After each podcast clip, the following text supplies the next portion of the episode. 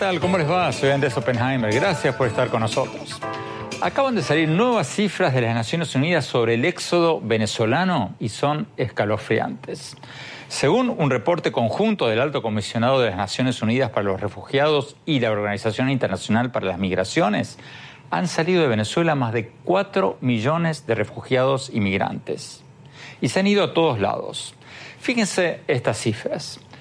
1.300.000 venezolanos están en Colombia, 770.000 en Perú, 288.000 en Chile, 263.000 en Ecuador, 130.000 en Argentina, 168.000 en Brasil y 94.000 en Panamá.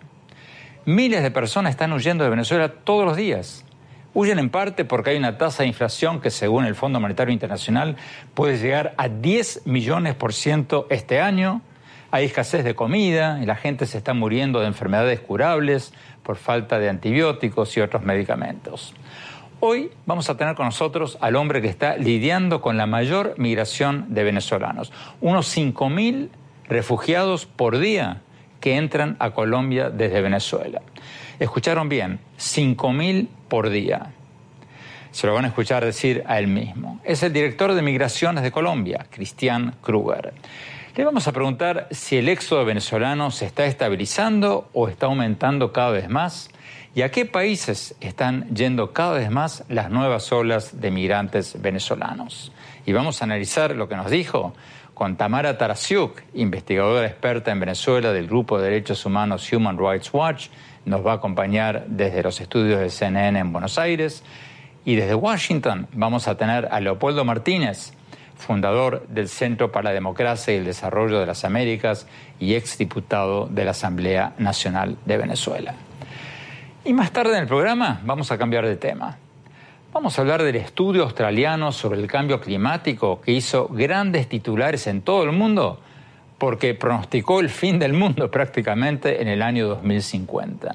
Según esta noticia, el mundo, por lo menos el mundo tal como lo conocemos, podría llegar a su fin en el 2050. ¿Por qué? Porque los desastres naturales producidos por el cambio climático, como las sequías y las inundaciones, van a crear cada vez más guerras y conflictos entre los países y dentro de los países. Y eso podría llevar a una crisis existencial del planeta en los próximos 30 años.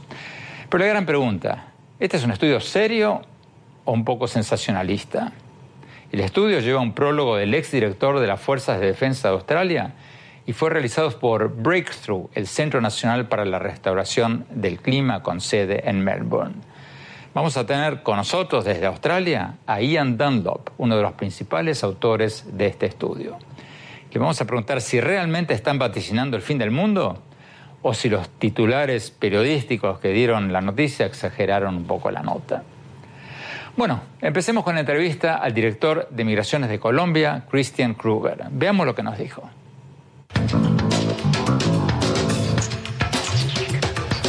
Christian Kruger, muchísimas gracias por estar con nosotros. Licenciado Kruger, la Agencia de las Naciones Unidas para los Refugiados dio a conocer nuevos estimados de migrantes y refugiados venezolanos, diciendo que la cifra ya ha superado los 4 millones, las 4 millones de personas que han salido de Venezuela, de los cuales 1.4 millones están en su país, en Colombia. ¿Ustedes están viendo una disminución de este flujo humano o, una estabilización?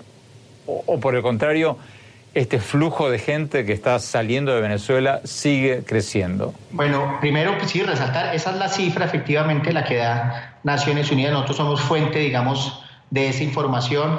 Y la realidad es que mientras siga el dictador Maduro imponiendo esas políticas de expulsión migratoria, tales como falta de alimentación, falta de medicamentos, eh, falta de atención hospitalaria, pues es evidente y claro que el ser humano eh, pues va a salir a buscar eh, apoyo en otros países. Vemos un crecimiento, las cifras siguen creciendo, es una, es una, son unas cifras muy importantes. Vemos que en el 2018 al 31 de diciembre cerramos con un poco más de 1.100.000. Hoy tenemos ya en, cinco meses un incremento casi de 400.000 personas más y pues esto es un reflejo propio y claro de la dictadura, de las necesidades que está pasando ese país. Antes de preguntarle cuánto más piensan ustedes que va a aumentar esta migración, usted acaba de hablar de expulsión migratoria. ¿Usted está diciendo que Maduro está haciendo esto a propósito, echando a la gente? Claro. Eh, ¿Y por qué lo digo? Que lo está haciendo a propósito. Esa clase de países, esa clase de regímenes, de dictaduras, ellos tienen un dinero, digámoslo de alguna manera, mensual que eh, tienen para atender las necesidades de su país.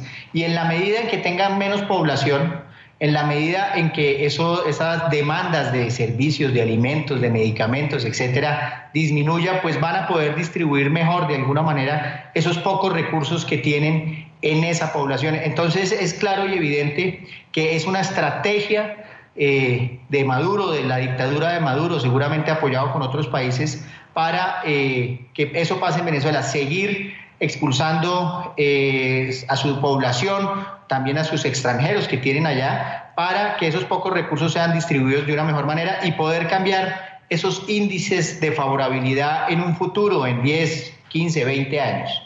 Usted decía recién que la cifra de migrantes o de refugiados venezolanos sigue creciendo.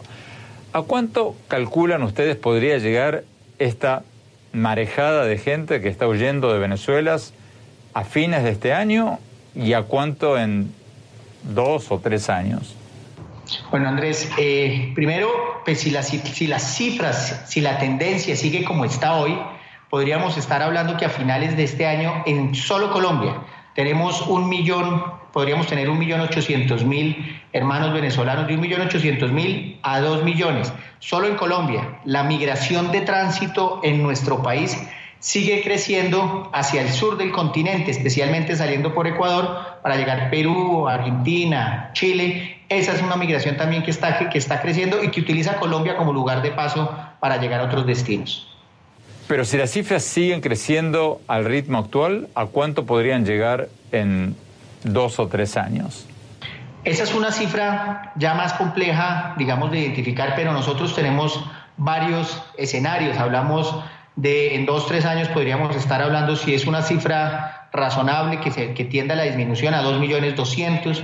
También tenemos una cifra superior de dos millones ochocientos y una ya, una zona más compleja de más de 3 millones y medio de inmigrantes solo de venezolanos en Colombia. ¿Por qué hablo de tres escenarios? Porque el gobierno, el gobierno colombiano tiene varias, varios planes de acción para atender este fenómeno con claramente el apoyo de organizaciones internacionales y otros países. La migración tiene una tendencia natural, una curva eh, que limita, digamos, el crecimiento eh, de estas cifras. ¿Cuál es, ese límite natural? Cuando ya no consiguen trabajos en nuestro país, eh, por ejemplo, empiezan a buscar otros destinos. Por ejemplo, cuando ya sobrepasan las posibilidades de un país, esta migración busca otros destinos diferentes para llegar y hacer otra vez su vida en otro destino diferente al colombiano en este caso. ¿Qué destinos diferentes están buscando ahora los refugiados? ¿A qué otros países están yendo ahora? Actualmente el segundo país con mayor migración venezolana es Perú. Perú tiene un poco más de 700 mil venezolanos, igualmente Ecuador tiene un poco más de 250 mil y en la medida en que en estos países se acaben las posibilidades, pues esta migración va a llegar a otros destinos. Ya vemos eh, también en, en Argentina, vemos un número importante de venezolanos, igualmente vemos un número importante en Chile.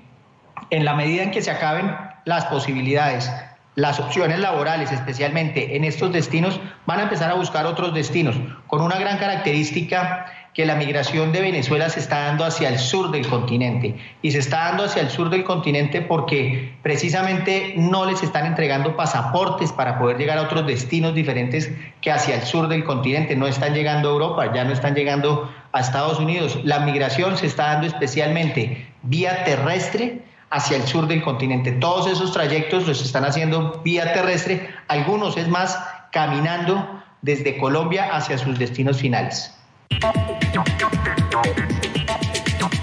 Vamos a Buenos Aires. Eh, Tamara Tarasiuk, eh, ¿estás viendo allí en Argentina lo que estaba describiendo recién el director de Migraciones de Colombia, una creciente migración de migrantes y venezolanos eh, venezolanos cada vez más hacia el sur del continente? ¿Lo están viendo allí? Definitivamente es palpable en Buenos Aires y en distintas ciudades de Latinoamérica cómo va aumentando el flujo migratorio y es entendible también porque en la medida que continúe en Venezuela la arremetida contra opositores, la crisis humanitaria y la crisis económica, eh, los venezolanos van a seguir saliendo. ¿A qué países más están viendo ustedes, aparte de Colombia, Perú y Ecuador, que son los que más refugiados inmigrantes venezolanos tienen? ¿Qué nuevos destinos están buscando a medida que no encuentran trabajo en los países a los que han ido hasta ahora? ¿Qué, qué están viendo ustedes? El flujo migratorio se va esparciendo en distintos países de la región. En Argentina eh, no solo se trata de Buenos Aires, sino, por ejemplo, en el interior del país. Lo mismo ocurre en Chile, en Brasil lo complicado es que cuando cruzan la frontera cruzan al estado de Roraima, que es un estado que está apartado del resto de Brasil, del cual es difícil salir, y es por eso que allí en Brasil existen más de 10 campos de refugiados, que es una respuesta eh, que no tiene precedentes en Latinoamérica.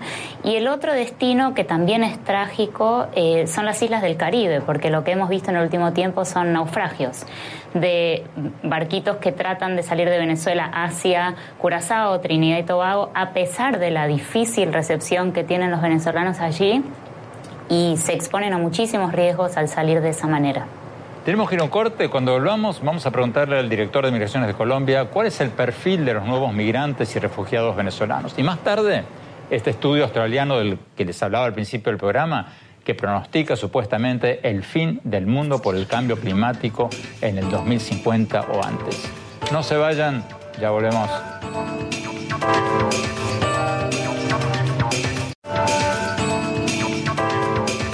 Gracias por seguir con nosotros. Estamos hablando con Christian Kruger, el director de Migraciones de Colombia. Estamos hablando de las nuevas cifras escalofriantes de las Naciones Unidas, según las cuales el éxodo venezolano ya ha llegado a más de 4 millones de personas, incluidas 1.300.000 que están en Colombia, 770.000 en Perú, 288.000 en Chile, 263.000 en Ecuador, 130.000 en Argentina, 94.000 en Panamá.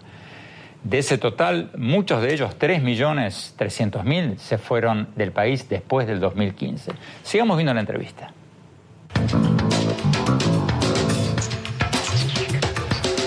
¿Qué tendencias están viendo ustedes en cuanto al perfil, al tipo de migrantes o de refugiados venezolanos que se están yendo a otros países? ¿Es la misma o está cambiando? Pues vemos, se han presentado tres momentos importantes en este fenómeno migratorio. Hace siete años una migración, digamos, con un poder adquisitivo bien importante, inversionistas. Esta migración se acopla muy fácilmente a cualquier país del mundo, llegan con recursos a generar empleos, etcétera. Hace unos 3, 4 años, una migración igualmente con unos perfiles profesionales muy interesantes. Si bien se pueden demorar un poco más en integrarse, tarde que temprano se están integrando de una manera igualmente positiva en actividades que muchos de los países receptores no tienen. Y bueno, y la que vemos hoy en día, que es una migración que de pronto no tiene esas dos características, es una migración con un volumen superior, pero que aquí también está el gran reto de los países receptores, en generar mecanismos de incorporación a la vida productiva de estas personas. Tenemos que pensar, los países receptores, de pasar de una fase humanitaria a pasar a una fase de incorporación de esta población a la vida productiva. Si nos quedamos en la fase humanitaria y no miramos la otra, vamos a estar hablando en 10, 20 años de lo mismo. ¿Qué está pasando en Colombia, licenciado Cruz? ¿Hasta qué punto Colombia puede seguir admitiendo refugiados, inmigrantes venezolanos sin que haya una crisis en las escuelas, en los hospitales, en los servicios públicos del país? Hemos tenido eh, varios eh, Colombia actualmente tiene varios retos. Para mí, uno de los más importantes, como lo menciona, es el tema de salud.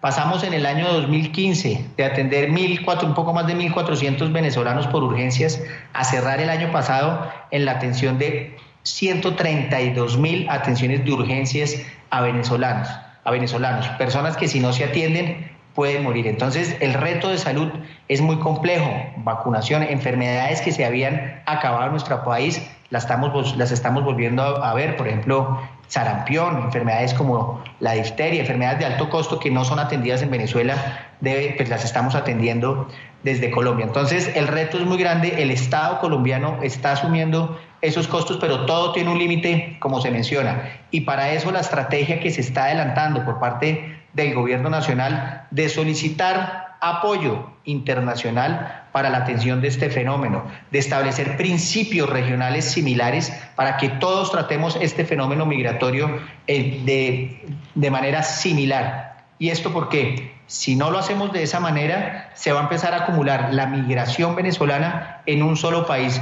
Y esto no es responsabilidad de Colombia, esto no es responsabilidad de Ecuador, de Perú, de Argentina, de Chile, de los países receptores. Pero estamos hablando de seres humanos que hoy necesitan nuestra ayuda. Y qué bueno sería que otros países del mundo, europeos, de Norteamérica, igualmente recibieran migración venezolana y distribuyéramos este fenómeno a nivel mundial para hacerlo atendible. Pero ese apoyo internacional, licenciado Kruger, ¿está llegando? ¿Qué porcentaje de la ayuda internacional prometida está llegando a Colombia? Porque, por lo que leí, es un porcentaje ínfimo. No tengo el cálculo exacto, pero sí aproximadamente un 20% de lo que se ha anunciado se ha recibido. Nos falta mucho más y la atención de esto eh, no solamente, digamos, se está dando eh, por parte de países de la región. Aquí el llamado es que todos los países, países de, Europa, países de Norteamérica, nos sigan apoyando para la atención de este fenómeno en temas de salud, en temas de educación, en temas de trabajo, en temas de proyectos productivos para la incorporación de toda esta población a la vida productiva. Estados Unidos ha sido un aliado muy importante para este, para este proceso, ha sido un donante bien importante, le agradecemos, pero esto aquí falta mucho y el llamado es ACNUR, OIM, todas las organizaciones de Naciones Unidas que nos sigan apoyando a la Unión Europea, porque esto es un costo muy alto que ningún país del mundo pueda atender de manera unilateral. ¡Wow! Solo un 20%, o sea que los países donantes hicieron el anuncio, sacaron la foto y después no enviaron el dinero. No, hay muchos que sí lo han dado, ¿sí? hay muchos que sí han dado sus recursos, pero les digo que no es suficiente lo que se recibe. No podemos, es decir, tenemos es que agradecer a aquellos países que han entendido esta situación y nos han apoyado. Desafortunadamente, a veces sí, como usted dice, no voy a mencionar países, pero sí hay algunos países que posiblemente pueden hacer anuncios y ya el desembolso se demora un poco más. Aquí el tema es urgente. Aquí estamos hablando que en solamente Colombia se están quedando unos 2.000, 2.500 migrantes venezolanos diarios. Hacia el sur del continente están saliendo otros 2.000, 2.500 venezolanos diarios y lo que queremos precisamente es que nos ayuden. Yo veo otros continentes, por ejemplo, continentes europeos, que llevan tres meses discutiendo quién va a recibir 140 migrantes que llegaron en una barcaza. Pues Colombia solamente recibe de 2.000 a 2.500 migrantes diarios y por eso la urgencia en el recibo de esos anuncios es muy importante, que entendamos que estamos hablando de seres humanos, que entendamos que estamos hablando de personas que hoy necesitan ayuda, no solamente de Colombia, sino de todos los países del mundo. A ver si entendí bien. De los 5.000 migrantes diarios, 2.500 se quedan en Colombia y otros 2.500 se van a otros países.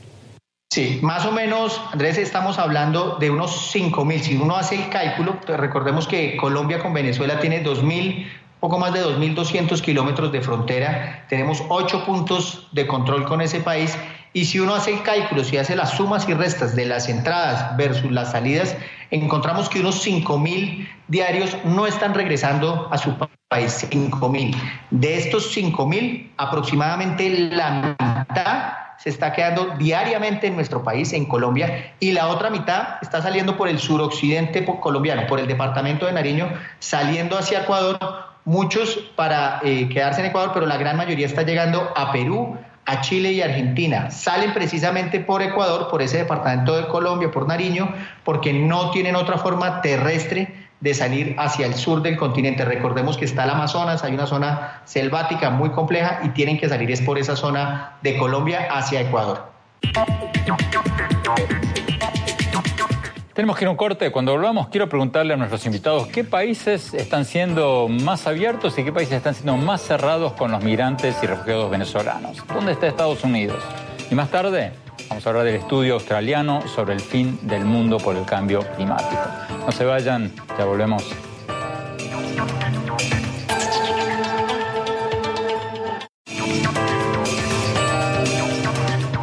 Gracias por seguir con nosotros. Estamos hablando de las nuevas cifras de las Naciones Unidas, cifras escalofriantes según las cuales el éxodo venezolano ya ha llegado a 4 millones de personas, de las cuales 1.300.000 están en Colombia, 770.000 en Perú, 288.000 en Chile, 263.000 en Ecuador, 130.000 en Argentina, etcétera, etcétera. Vamos a Washington. Leopoldo Martínez.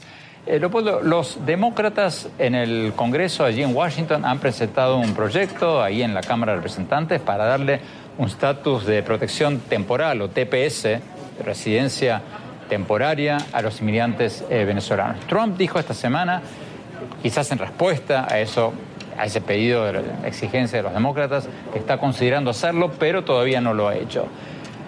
¿Tú crees que lo hará? ¿Tú crees que el gobierno de Trump eh, les dará estatus migratorio a los refugiados como lo han hecho en Colombia, en Perú, en Argentina, en varios otros lados? Andrés, eh, buenas noches y, y realmente agradecido como venezolano americano de que abordes el tema y, lo que está sucediendo en los Estados Unidos. Es importante poner unas cifras sobre la mesa. Son más de 72 mil venezolanos que tienen una solicitud de asilo pendiente y estimamos en el Centro para la Democracia y el Desarrollo en las Américas que hay cerca de 150 mil venezolanos con un estatus migratorio vulnerable, es decir, están indocumentados o pronto se van a quedar indocumentados, han venido con sus visas de turista, están viviendo en la casa de sus familiares, de sus allegados, viendo qué puede pasar. Eh, a mí me resulta inexcusable e inexplicable que hasta hoy la administración Trump y, los y el Partido Republicano no haya avanzado con, con, la propuesta de la protección migratoria temporal, porque la mayor parte de estos 150 mil venezolanos, que incluye también a jóvenes soñadores y a estudiantes que están por terminar sus estudios, son personas que eh, constituyen una contribución efectiva, valiosa, positiva para la sociedad americana. El senador Bill Nelson hace más de dos o tres años le pidió hace dos años le pidió a la administración Trump en una comunicación que lo hiciera haciendo uso de las facultades que tiene. Ese camino se cerró, la administración Trump no tuvo ningún interés en, ofrecer este alivio migratorio y entonces eh, hubo que abrir un camino legislativo. Ese camino legislativo tiene dos expresiones, una en el Senado, del senador Bob Menéndez, demócrata de Nueva Jersey, y la otra del diputado por la Florida, eh, Darren Soto. La de Darren Soto llegó a votación en el Comité de Asuntos Judiciales hace un par de semanas, recibió el apoyo de 20 legisladores demócratas, ninguno del Partido Republicano, a pesar de que Mario Díaz Balar, republicano de la Florida, era eh, coautor o apoyaba, cosponsor de esta ley, no logró convencer a ninguno de sus compañeros de partido de que lo hiciera.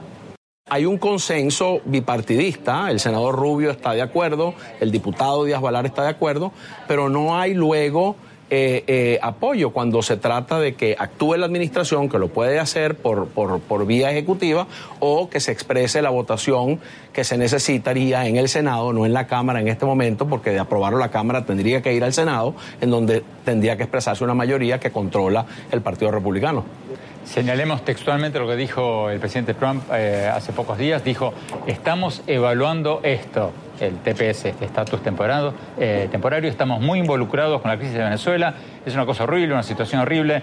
En 30 segundos, eh, antes de ir a un corte, Leopoldo Martínez, hipocresía, decir que estamos súper preocupados, pero al mismo tiempo todavía no haber hecho nada sobre el eh, estatus temporario o qué palabra usarías para describir lo que está haciendo la administración? Una, contradicción una contradicción, Andrés, inexcusable, que se explica, mira, hace poco el Washington Post hizo un reportaje que develaba las discusiones internas de la administración sobre el tema.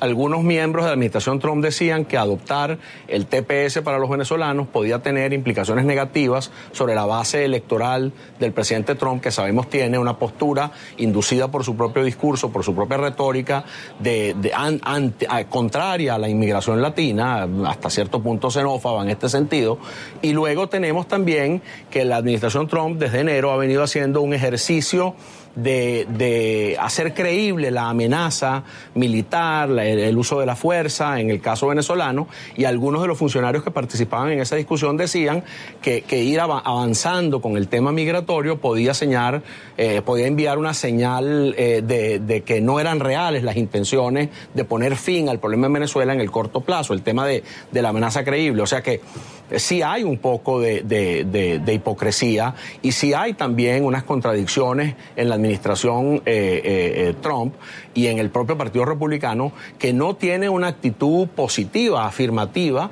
frente al hecho migratorio de, no solo de los venezolanos, sino de los latinos en general. Tenemos que ir a un corte. Cuando volvamos, seguimos con nuestros invitados y más tarde el estudio australiano sobre el cambio climático que vaticina el final del mundo, el fin del mundo, por lo menos tal como lo conocemos, en el 2050. ¿Fantasía o, profecía? Vamos a ver, no se vayan, ya volvemos.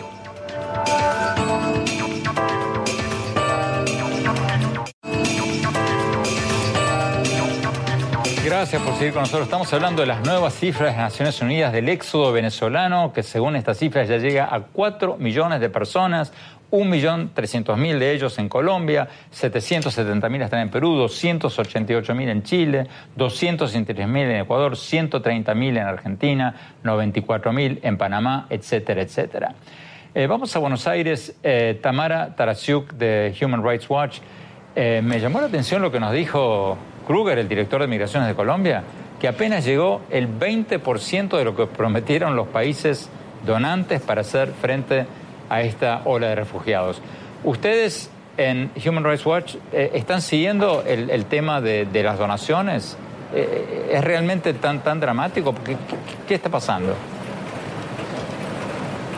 Lo que está pasando, Andrés, es que estamos ante una situación que es totalmente excepcional. Eh, y si bien en la mayoría de los casos en Latinoamérica los gobiernos han recibido a los venezolanos, eh, lo que está pasando es que se enfrentan ante una situación muy complicada. Por ejemplo, Perú hace unos días anunció que imponía un requisito de visa para poder ingresar al país para los venezolanos, que tienen que aplicar en dos consulados en Venezuela o excepcionalmente en Colombia y en Ecuador. Y eso lo que hace es hacer más difícil el tránsito y el manejo de la gente todo esto requiere fondos eh, y Kruger tiene razón, esto es algo que no puede responder un solo país. Eh, y que requiere un apoyo internacional mucho más fuerte del que ha llegado hasta ahora.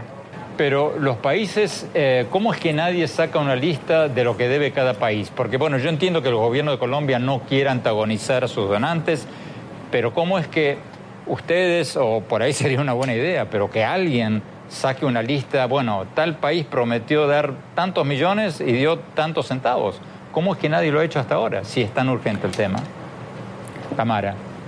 Lo que hay es una publicación de Naciones Unidas que establece un compromiso de la comunidad internacional para aportar a, tratar el tema de migrantes venezolanos en la región principalmente eh, y se establece, la información pública que hay es la que da Kruger, de cuántos fondos han llegado, eh, pero todavía eh, no se sabe en detalle qué es lo que, quién no ha enviado qué.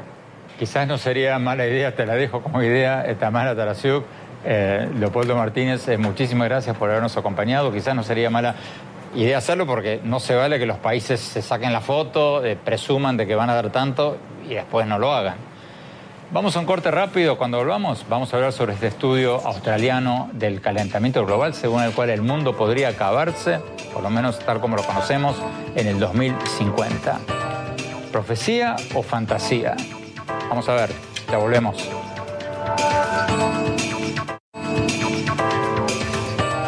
Gracias por seguir con nosotros. Hace pocos días se dio a conocer un estudio de Breakthrough, el Centro Nacional de Estudios de Restauración del Clima de Australia, que fue noticia mundial. El estudio dice que podríamos llegar al fin del mundo, por lo menos al fin del mundo tal como lo, como lo conocemos hoy, en el año 2050. ¿Por qué? Porque los desastres naturales producidos por el cambio climático, las sequías, las inundaciones, van a crear cada vez más guerras y conflictos entre los países y dentro de los países. ¿Profecía o fantasía? El estudio fue avalado por el exdirector de las Fuerzas de Defensa de Australia. Hace pocas horas hablamos con Ian Dunlop, uno de los principales autores de este estudio. Veamos lo que nos dijo.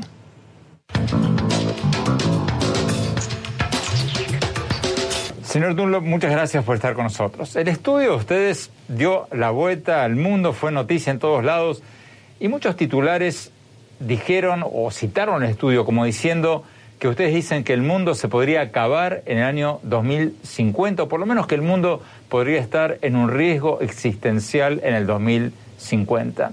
Acaba la pregunta, ¿esta forma en que se dio la noticia, ¿está bien, estuvo bien o fue un poco exagerada? No son realmente exagerados.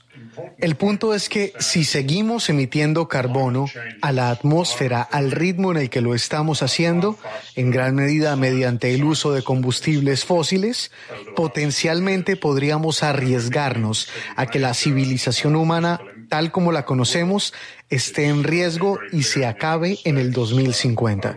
Habría un mayor grado de caos social en todo el mundo.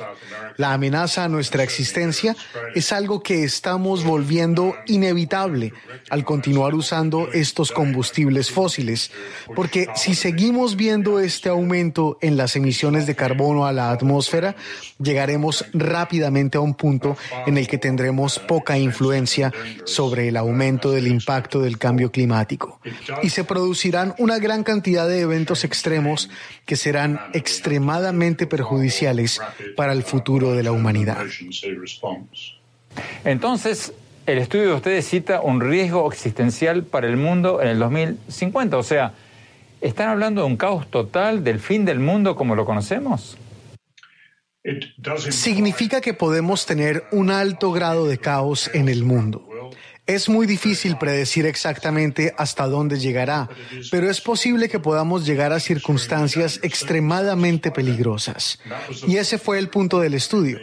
Me refiero a que la discusión en todo el mundo sobre la situación del cambio climático tiende a ser muy teórica, pero es hora de que empecemos a ver con detenimiento algunas de las consecuencias reales que pueden surgir, como grandes inundaciones en los principales centros de población de todo el mundo, la posibilidad de que veamos unas mil millones de personas desplazadas de una forma u otra y que tengan que buscar ubicaciones diferentes y así sucesivamente.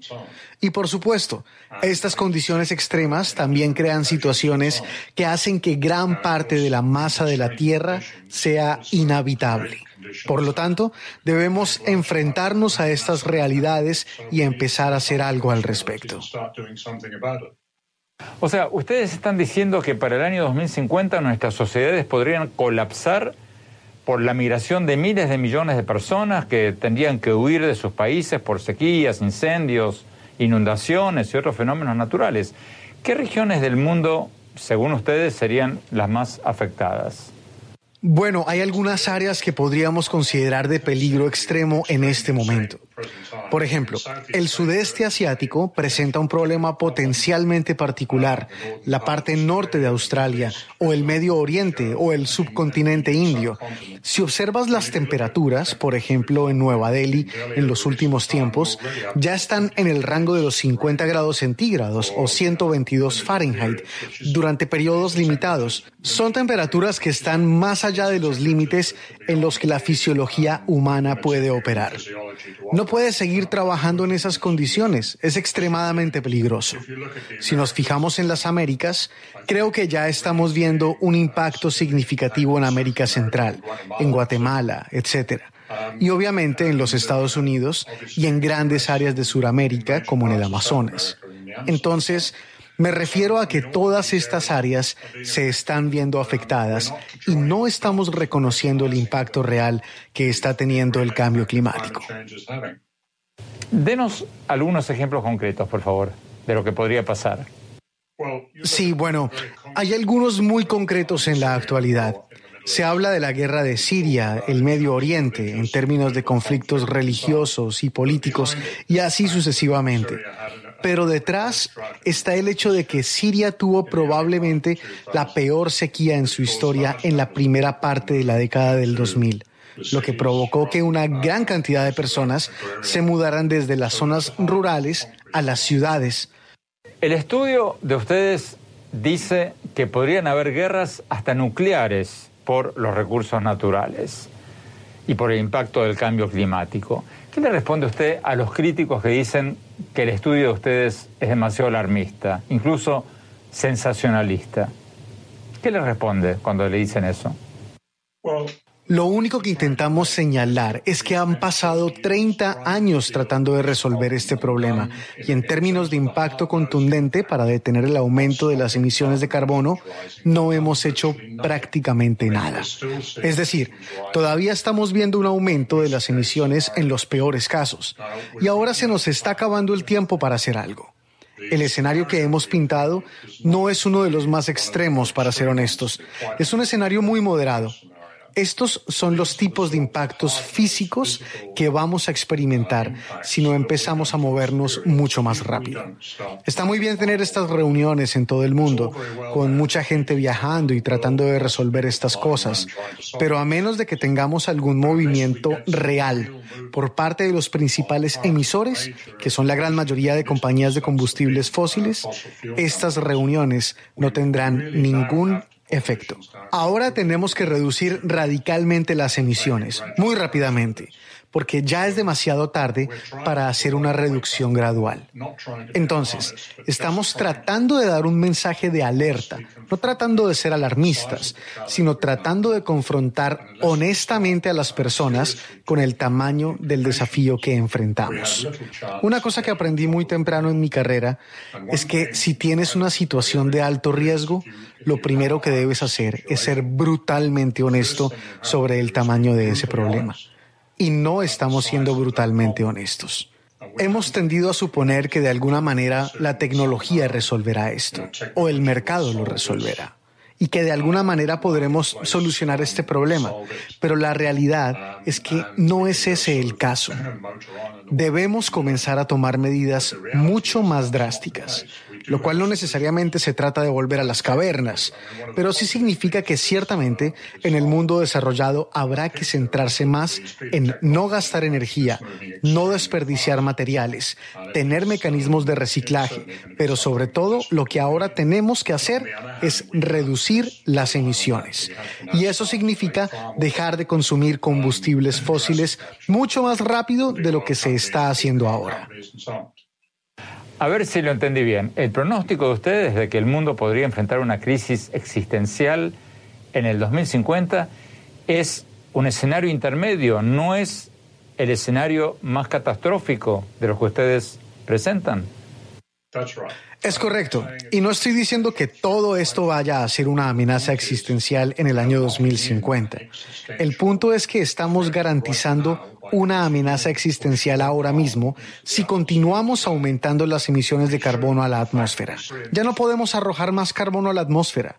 Por supuesto, eso no va a suceder porque todavía somos adictos a los combustibles fósiles.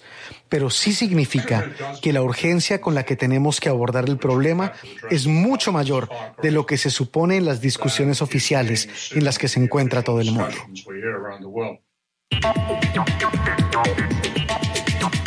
Escalofriante. Y este es el escenario moderado, imagínense el, escenario catastrófico. Tenemos que ir a un corte, no se vayan, cuando volvamos, mi reflexión sobre lo que hablamos hoy. Ya volvemos.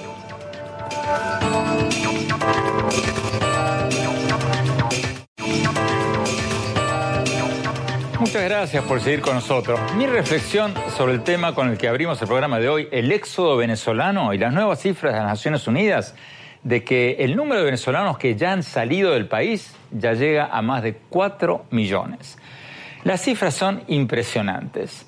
Ya hay 1.300.000 venezolanos en Colombia, 770.000 en Perú, 288.000 en Chile, 263.000 en Ecuador, 130.000 en Argentina, 168.000 en Brasil, 94.000 en Panamá. A mí me llamó mucho la atención lo que nos dijo en la entrevista de hoy el director de Migraciones de Colombia, Christian Kruger, de que unos 5.000 venezolanos por día están cruzando la frontera colombiana a pie, todos los días. Y la mitad de ellos se están quedando en Colombia y la otra mitad se están yendo a Perú, Ecuador, Chile y Argentina. Y a medida que les cuesta más trabajo encontrar trabajo, empleo en Colombia y Perú, se van a ir cada vez más al sur. Y me llamó también la atención cuando Kruger nos dijo que relativamente pocos venezolanos se están yendo a Estados Unidos y Europa. Él nos dijo, en realidad hizo lo imposible por no criticar a Estados Unidos y Europa, que son los principales donantes para los programas para los refugiados venezolanos en Colombia. Pero me dejó con la pregunta de si no hay algo de hipocresía en el hecho de que el presidente Trump hable tanto sobre Venezuela, diga que Venezuela es un tema importantísimo para él, y al mismo tiempo no le haya dado hasta ahora un estatus migratorio temporal a los migrantes y refugiados venezolanos. ¿Cómo explicar que varios países latinoamericanos le hayan dado un estatus migratorio especial a cientos de miles de venezolanos y Estados Unidos todavía no les haya dado lo que se llama el estatus temporal migratorio TPS a unos 82 mil solicitantes de asilo venezolanos? Trump acaba de decir pocos días atrás que está pensando seriamente en darles ese estatus, el estatus de TPS a los venezolanos, después de que los demócratas presentaron un proyecto de ley en la Cámara de Representantes para darles ese estatus a los venezolanos. Bueno, en buena hora, ojalá lo haga. Porque no se vale de que Colombia, Perú, Ecuador, Chile, Argentina, que son países mucho menos ricos que Estados Unidos, le hayan dado papeles migratorios a cientos de miles de venezolanos y Estados Unidos todavía no lo haya hecho. ¿No es una hipocresía eso? ¿Una vergüenza? Bueno, los dejo con estas preguntas. Los invito a seguirme en mis redes sociales, en mi blog, en la página web andresopenheimer.com. Si se registran ahí, les vamos a mandar por email todas las columnas del Miami Herald que escribo dos veces por semana y nuestros programas más recientes de televisión. Les recuerdo la dirección, es andresopenheimertodoseguido.com. Y síganme en mi Twitter, en arroba Oppenheimer y en mi página de Facebook, Andrés Oppenheimer, y ahora también en Instagram, en Andrés Oppenheimer Oficial. Gracias por habernos acompañado. Hasta la semana próxima.